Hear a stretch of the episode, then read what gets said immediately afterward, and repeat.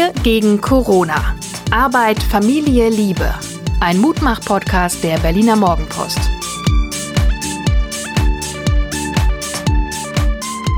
Hallo und herzlich willkommen. Hier ist Wir, der Mutmach-Podcast der Berliner Morgenpost. Mein Name ist Suse Schumacher. Ich bin Psychologin, Coachin, ähm, Mutter, Mensch, Gefährtin und mir gegenüber sitzt der Mann mit Hut, ich bin's, Hajo Schumacher, hallo und ich bin erleichtert, weil wir zum ersten Mal seit einer guten Woche wieder gemeinsam Aug in Auge hier in unserem kleinen Heimstudio sitzen und ich war doch ein bisschen aufgeregt, was so diese aushäusigen Geschichten angeht. Wir hatten ja das Special mit Ranga, dann die Aufnahmen Kiel, Berlin, die erste war nicht so toll, aber man übt sich so ran. Schatz, alle wollen wissen, was hast du in deiner Urlaubswoche erlebt? Oh, sehr viel. Also so, das ist ja erstmal grundsätzlich interessant. Wie funktioniert denn Urlaub in Deutschland zu Zeiten von Corona? Und da ist eben einfach klar, ganz vieles bleibt auch zu. Mein Highlight, und da habe ich dann die Jungs auch die letzten beiden Tage ganz gut mitgekriegt, weil wir haben einen schönen Ausflug nach Schleswig gemacht und haben uns da auf die Spuren der Wikinger begeben in Heiterbu. Nochmal, die Wikinger, waren die nicht in Norwegen oder Schweden? Was ja, die, die waren auch in Dänemark und Dänemark gehörte, zu Dänemark gehörte Schleswig auch eine Weile dazu. Mhm. Und sie, ja, im ganzen Aber nordischen Raum gewohnt. und sie waren. Das war doch, so ein Handelsposten. Das war ein Handelsplatz, ja. Die ja, haben okay. da aber auch als Handwerker gearbeitet. Man denkt immer, das sind so barbarische nein, nein, um Krieger, die so mit Ruderbooten und äh, einem großen Segel was auch stimmt. alle Anrainerstaaten wuschig machen und Klöster überfallen und plündern und so, was mhm. sicherlich auch richtig ist. Aber die waren auch großartige Handwerker und hatten da in Heiterbu, das liegt ganz günstig an der Schlei. Äh, man kommt da nicht so einfach hin, man muss da erst reinfahren und dann ist man natürlich als Angreifer auch erstmal wehrloser, ne, weil man kennt das Terrain nicht so gut. Ähm, da hatten sie einen richtigen Handelsplatz. Ich glaube, sie haben auch mit Sklaven gehandelt. Also soweit ich weiß, sind also die sogar Peter bis unten in den Nahen Osten gefahren. Genau, Peter Frankopan, das Licht kam aus dem Osten, hat ja mal so eine ganz neue Geschichte im Wesentlichen Europas und so der nahöstlichen Welt aufgeschrieben. Und der hat ja ein ganzes Kapitel den Wikingern. Mhm. Die Rus hießen die, weil die, die Rus, rot, genau. rothaarig waren. Daher kommt übrigens Russen. Ja. Und die sind dann von Nordeuropa losgefahren und dann die europäischen Flüsse lang, also ja, zum Beispiel schlau. die Donau, und haben dann unterwegs ähm, Immer mal junge, angehalten. Ja, und vor allem junge Frauen eingesammelt. Ja. Und die dann am Hofe, ich sag jetzt einfach mal in Bagdad, ich weiß nicht, ob es soweit war, haben sie die dann wieder verkauft. Und getauscht. Und rothaarige, junge, rothaarige Frauen brachten besonders hohe Kurse. Und deswegen heißen die Slaven Slaven, weil sie von den Wikingern versklavt wurden, also praktisch ah. als Menschenhandel. Das ist Sicher? das, was ich, ich ich, ich also sag's mal mit 88 Prozent. Von den Slawen habe ich noch eine andere Übersetzung. Die ich, müsste ich jetzt holen. Ähm, ich weiß aber, dass das nicht so viel, also laut dem Historiker nicht so viel mit Sklaven zu tun hat. Okay, aber Ruß, Rot und dann auch interessanterweise irgendwie was mit Russland? Ja, auf jeden Fall. Die sind ne? ja sogar oben ähm, lang gesegelt, also Norwegen und dann oben an der Küste lang mhm. bis nach Russland rein und haben dann, als sie christianisiert wurden, auch erste äh, Kloster gegründet und so, also sich da äh, auch Hafenplätze. Also gebaut. man merkt schon, wir sind hier richtig sattelfest, wenn es darum geht, äh, genau. ähm, äh, nordeuropäische Kultur zu skizzieren. Aber jetzt das eigentliche Highlight war dann der Hansapark in Sierksdorf. Ich hatte Fritz gefragt, ob er dazu Lust hätte und er war dann ganz Feuer und Flamme, weil man kann da eben alles Mögliche an schnellen, also was für junge Männer spannend ist. Ne? Achterbahn. Achterbahn fahren. Oder du kannst dann in einem Ding, da fährst du einmal gerade gerade hoch und dann fällst du runter. Freier so, Fall. Ne?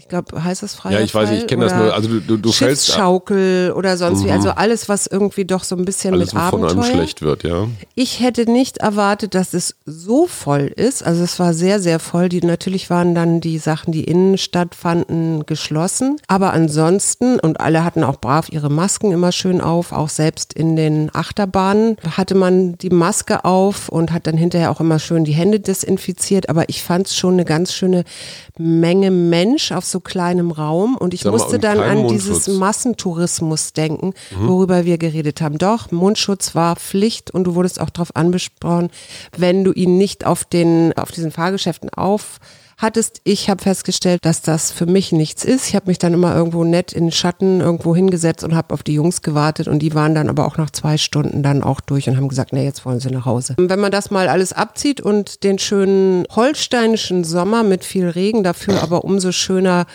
kraftgrüner Natur, dann war, fand ich es eigentlich ganz schön. Also es hat viel Spaß gemacht und mein großer Sohn, großer kleiner Sohn hat am Ende gesagt, Mama, danke, dass du dir so viel Mühe gegeben hast. Na, mich. guck mal. Wir haben zwei Neuerwerbungen zu vermelden. Du hast nämlich von deiner Reise ein Aalleder-Armband mitgebracht. Ja, ihr habt richtig gehört, Aalleder. Der mhm. Aal hat nämlich eine richtig feste Haut. Jeder, der mal Aal gegessen hat, äh, kleiner Geheimtipp in die Kürbissuppe so ein bisschen zer, zer, zerfleddert. Und Ingwer muss auch in der Kürbissuppe also sein. Also Ingwer und Aal, klar.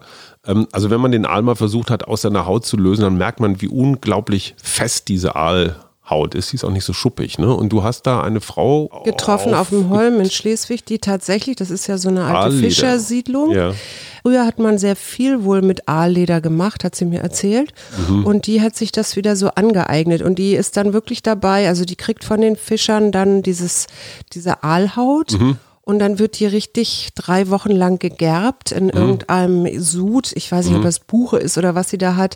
Äh, wird es so eingefärbt. Jede Haut ist auch wieder anders. Und Besonders schön findet der Kenner diese Schuppe, also der, der hat ja keine Flossen im Sinn, also so ein bisschen Flosse, aber mhm. nicht so wirklich. Er ist ja so ein Gründel, Gründel-Schlangenfisch eigentlich mhm. mehr. Und diese obere Flosse, die so auf dem Rückenkamm läuft, mhm. das, wenn, wenn man das in dem Stück Leder hat, dann ist das wohl besonders toll. Also für Hundefreunde, der Rhodesian Ridgeback ist das, genau. glaube ich, ne? der hinten so eine Feldstelle hat, die so gegenläufig ist, auf, genau. auf dem Rückgrat. Genauso sieht so das beim das Mal bei auch aus. Ja, genau. Und meine Und das Neuerwerbung. Fand ich, fand, ich, fand ich sehr spannend. Ja, okay, sag mal. Und meine Neuerwerbung, Schatz? Du hast einen Hut auf dem Kopf. Ich habe einen Hut auf dem Kopf und. Äh, einen Sommerhut. Ja, du wolltest einen Block kaufen in, in der Goldstraße und ich hielt gegenüber vor einem Hutgeschäft und dachte mir, jetzt ist es soweit.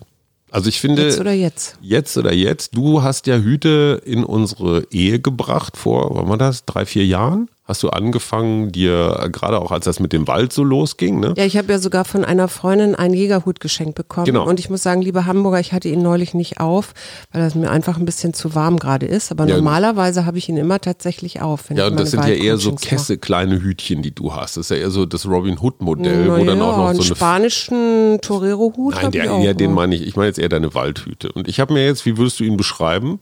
Ein, ähm, ich muss komischerweise an meinen Vater denken, sorry.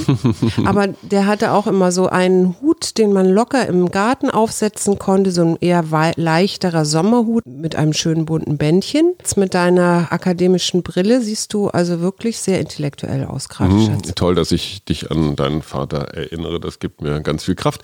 Wo wir gerade bei Fischen sind, mein größtes Problem am Wochenende war das Grillen einer Makrele ich liebe Makrele. Es gibt ja zwei Sorten von Menschen, die die Makrele mögen und die die Makrele nicht mögen.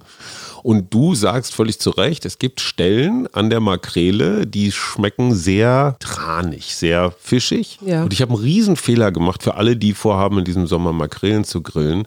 Keine Zitrone weil Zitrone und dieses etwas agromakrelige passt gar nicht zusammen. Mhm. Und jetzt ist die entscheidende Frage, könnte man vielleicht ein paar Mangoscheiben oder ein paar Krümel Rohrzucker oder irgendwas, also falls sich jemand auskennt mit, wie kriegt man eine Makrele, deren Fleisch und deren Geschmack ich total gerne mag, aber wie kriegt man das auf dem Grill so, ha, so richtig super hin, zeigt schon, wir sind im Sommermodus. Wir oder? sind im Sommermodus, sind wir auch im Sommerloch, so wie das bei Zeitungen der Fall ist. Ich finde also wir haben nicht. noch gar nicht über Corona heute geredet? Dann fang an. Also ich habe in der vergangenen Woche etwas gehört aus dem Freundeskreis, was mich fast zu Tränen gerührt hat, weil nämlich zwei Jungs, zwei gute Jungs, ähm, Familienväter, Selbstständige, eigene Köppe, Alpha-Männchen, die hatten sich in der Corona-Zeit und zwar so richtig klassisch über Social Media, ich glaube sogar über Facebook, irgendwie so lange gebettelt, bis sie dann nicht mehr miteinander geredet haben. Ja, und da ging es um diese Verschwörungstheorien, ne? Ja, also ach diese, du, ist, Ja. komm, schwamm drüber. Ja, also es ging, es, es gab ja diese Zeit, wo man nicht genau wusste, was man glauben sollte und Shutdown ja und zu früh und zu doll und die Rechte und ich weiß nicht was alles. Und äh, ich habe vollstes Verständnis dafür, dass man da schon mal unterschiedlicher Meinung sein kann. Der entscheidende Schritt fand ich, dass jetzt, wo sich alles so ein bisschen beruhigt hat, diese beiden Männer einen Weg gefunden haben, das auszuräumen und wieder miteinander umzugehen. Und ich glaube, da liegt also vor mir persönlich, aber auch vor vielen anderen noch eine ganz große Aufgabe. Ich war kurz mal im Krankenhaus diese Woche, habe mit der Krankenschwester geredet und da ging es auch so ein bisschen um Corona und sowas und sie sagte auch, ey, das mit der Klatscherei, ey, das ist alles eher ein bisschen peinlich, weil das auch nach ein paar Tagen mehr dann wieder Personal und besser bezahlt, oder? so, ganz einfach. Ne? Also klatschen ist schön und gut, aber habe ich am Ende des Monats überhaupt nichts von. Was sie aber sagte, war im Kollegenkreise die Verwerfungen, weil als klar war, dass in den Krankenhäusern natürlich verschärftes Corona-Risiko, auch Ansteckungsrisiko, ich meine, wir kennen das aus, aus Bergamo, aus Norditalien. Ja, es gab ja auch, du hattest mal irgendwann diesen, diesen, diese Pflege, was war das, eine Frau, die Altenpflegerin war und die im Dorf, in dem sie lebte, plötzlich gemieden wurde, weil sie ja womöglich ansteckend sein könnte. Gut, mal abgesehen davon, aber, aber das passt ein bisschen dazu. In der Krankenhausbelegschaft gibt es durchaus jetzt auch noch so nach Corona, ich sag mal, Verwerfungen, Ja. weil bestimmte Kollegen haben relativ schnell gesehen, dass sie sich einen schlanken Fuß machen. Ja. Also haben Krankheit, also einfach Arbeitsunfähigkeit gehabt oder vorgetäuscht, man weiß es nicht so genau. Und es gab die anderen, die gesagt haben, wir können unser Team nicht alleine lassen, die also extra oder ganz besonders bewusst und, und, und präsent bei der Arbeit waren und gesagt haben, wir müssen das hier gemeinsam wegschaffen.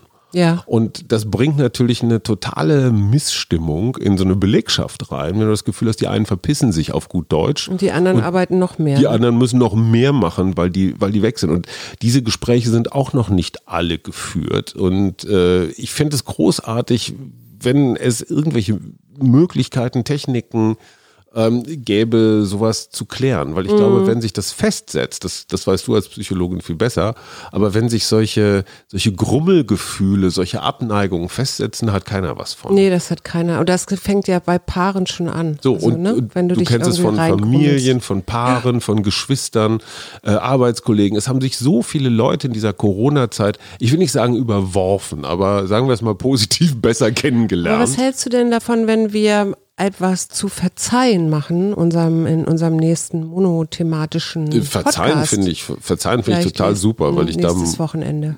vor allen Dingen, weil ich da der perfekte Protagonist bin. Meine Gattin wirft mir nämlich immer vor, ich sei das nachtragendste Stück, was es überhaupt gibt. Das, Das stimmt, stimmt gar nicht nicht. so. Nur weil du, ich meine, du hast mir mal fast einen Finger abgebissen, als ich dir einen Taco hingehalten habe. Okay, es ist 30 Jahre her, aber Also es ich tut finde, immer noch das weh. gehört jetzt hier überhaupt gar nicht in den Podcast. Ich habe es versucht, dir zu verzeihen. Ah.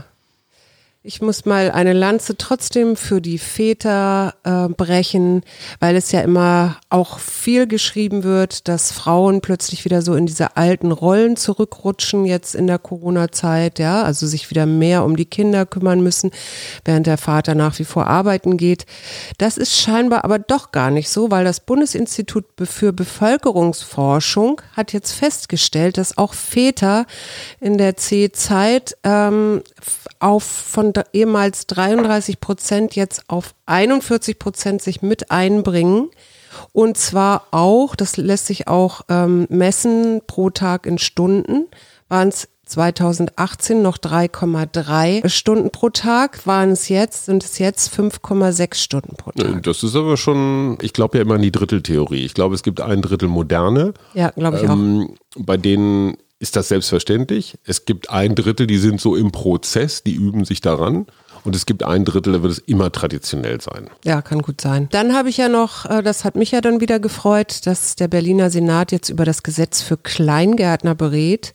Und zwar, das bedeutet oder beinhaltet jetzt vor allen Dingen Parzellenbesitzer von Kleingärten, dass es einen verpflichtenden Grundkurs dann geben könnte, äh, eine ökologische Beratung, so dass man mehr Biodiversität in diesen kleinen Gärten hat und ähm, gleichzeitig, dass man aber auch ähm, das öffnet, also die Anlagen öffnet. Meistens gibt's ja so Schrebergärtenvereine, die haben dann aber auch nochmal so Flächen für alle, ne, dass man das öffnet, so dass die Nachbarn da auch rauf können.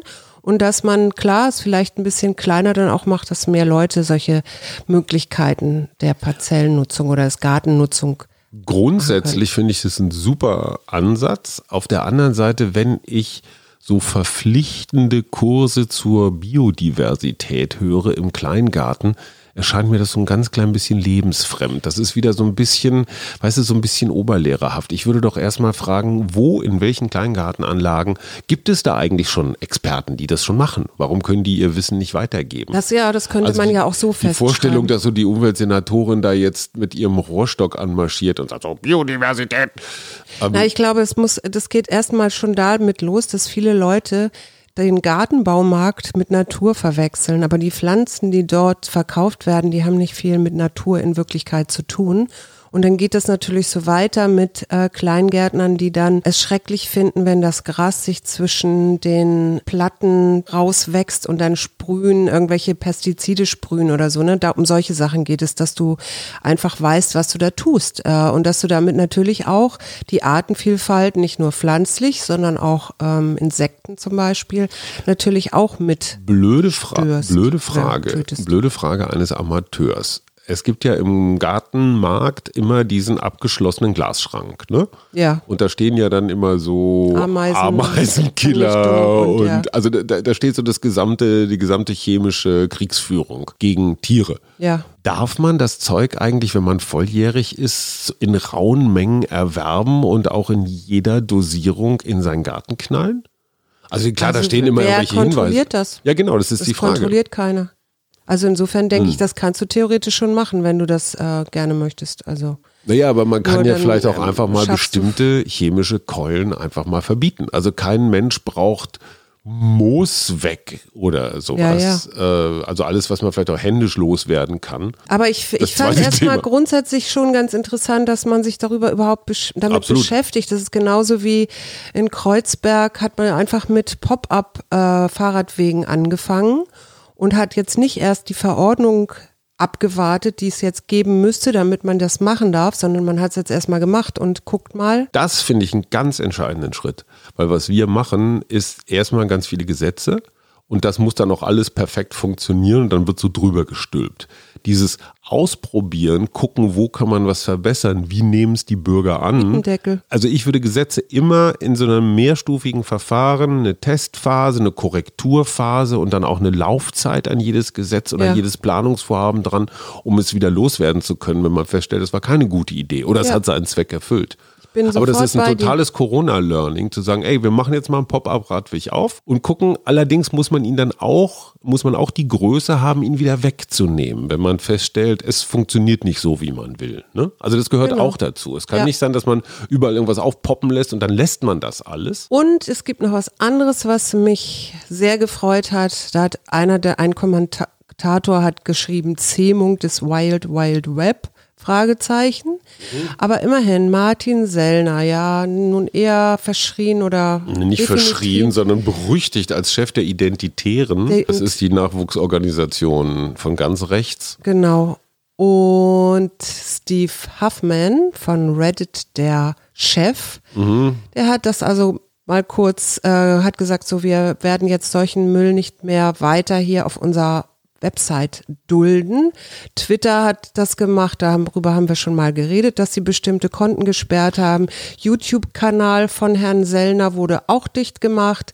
TikTok hat ihn rausgeschmissen. Ja, aber jetzt bitte ganz kurz, ganz kurz, warum erst jetzt? Ja, das weiß Seit ich Jahr auch nicht. und Tag hetzt er darum und versucht unseren Kindern irgendeinen Scheiß zu erzählen. Naja, und selbst Facebook hat sich ja jetzt auch gegen, also irgendwas von Herrn Trump äh, gelöscht, weil es ja die, da waren es ja die Mitarbeiter, die in Streik getreten sind und gesagt haben, sie Mhm. So. machen das jetzt nicht und das, das sind die wirklichen zwei effektiven Wege, um die Zuckerbergs dieser Welt. es gibt drei. Es gibt noch die 100, nee, die 1000 Unternehmer, Genau. die derzeit sagen, wir schalten keine Anzeige Genau. bei Facebook. Genau. Stop Hate for Profit. Ganz genau. So. Ja, das ist genau das, was ich in meinem Buch im letzten Jahr so alles zusammengeschrieben habe. Es kommt jetzt fast ein bisschen früh, weil es ist genau das, was was ich, was ich fordere. Ähm, und das zeigt, du kannst Facebook treffen, wenn sie keine Werbekohle mehr verdienen. Du kannst Facebook treffen, äh, wenn die Mitarbeiter von innen heraus, ne, was bei Amazon und so ja auch schon der Fall ist. Ja. Halleluja, es hat doch Sinn. Ob das auch ein Corona? Ich glaube schon, weil mein, meine? Corona-Bilanz für Silicon Valley fällt ja wirklich absolut vernichtend aus. Ja. Da sitzen die schlausten Programmierer der ganzen Welt. Ja, Und da sitzen die reichsten Unternehmen der ganzen Welt. ja. Und es ist ihnen nicht gelungen, einen nennenswerten Beitrag mit künstlicher Intelligenz, mit Web, mit irgendwas, mit Computer, mit Internet, sage ich mal ganz laienhaft, zur Bewältigung der Corona-Krise zu bringen. Ganz im Gegenteil, sie haben sich als Dreck- und Müllschleudern erwiesen und meine Kollegen, die richtigen Journalisten, waren im Wesentlichen damit beschäftigt, irgendwelche QAnon, Aluhut, Verschwörungstheorien aus der Welt zu schaffen, die die sozialen Medien reingeschaffen haben. Ja. Das heißt, die Bilanz von künstlicher Intelligenz von wegen, oh, wir können Grippewellen vorhersagen. Also Die Bilanz nach drei, vier Monaten Corona ist verheerend.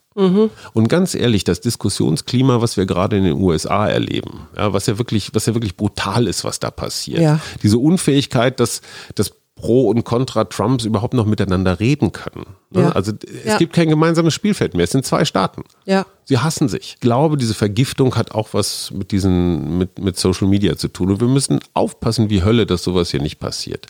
Daraus könnten wir ein schönes Motto der Woche ableiten. Ja, sag mal, weil ich hatte auch eins, aber sag mal du zuerst. Auf andere zugehen. Auf andere zugehen. Im Sinne von, wenn ich noch irgendeine Corona-Baustelle auf habe mit einem aus der Verwandtschaft, aus dem Kollegenkreis, aus dem Freundeskreis. Muss nicht mal Corona sein, das egal, kann auch auf jemanden zugehen. sein. Anstatt das so- passt ja auch zu unserem Thema dann wieder nächstes Verzeihen. Wochenende. Verzeihen, genau. Ist das okay, aufeinander zugehen? Ich hatte jetzt einfach nur bewusster Essen, also mehr Obst und Gemüse für nächste Woche Das kann mir man- das überlegt. kann man- kann man mit ich habe doch mit den Jungs etwas Fish and Chips gegessen und Burger und so ein Kram. Ich dachte, ich muss jetzt mal wieder ein bisschen ist vegetarischer werden, ja. deine Geschichte.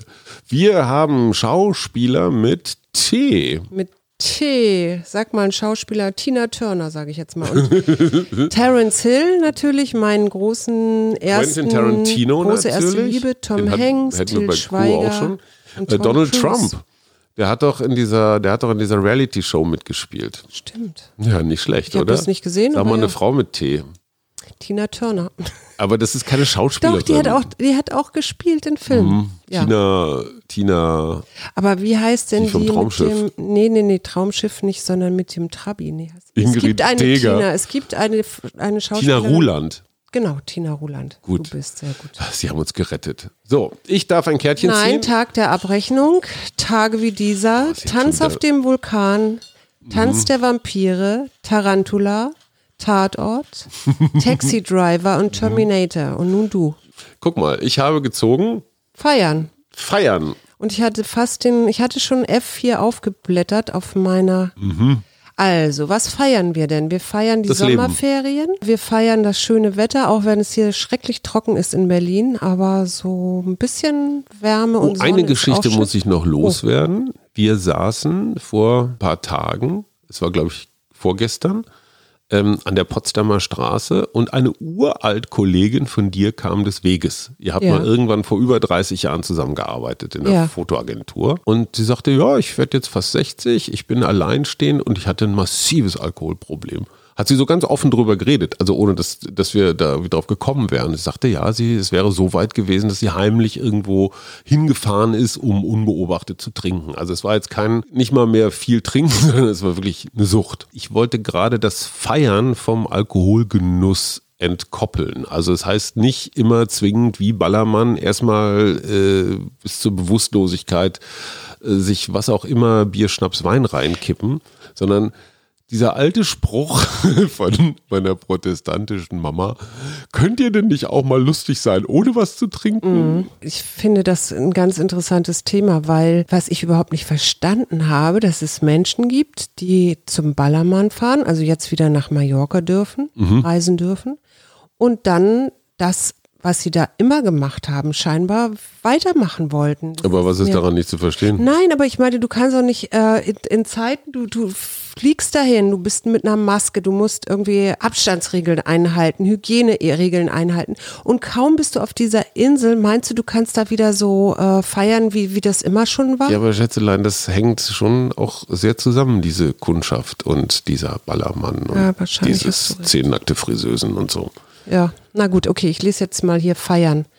Nimm dir Zeit zu erkennen und zu ehren, was dir wichtig ist. Freue dich, hab Spaß am Leben und genieße das Fest. Okay, das Leben ist ein Fest und wir gehen auf andere Leute zu, um vielleicht noch was auszuräumen, was da ist. Wir wünschen eine schöne Woche. Bis dahin. Bis Tschüss. Mittwoch. Tschüss.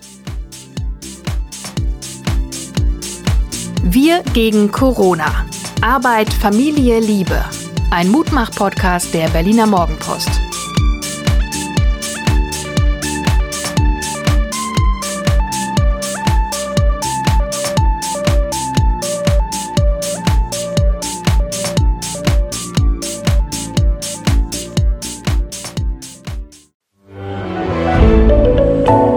Podcast von Funke.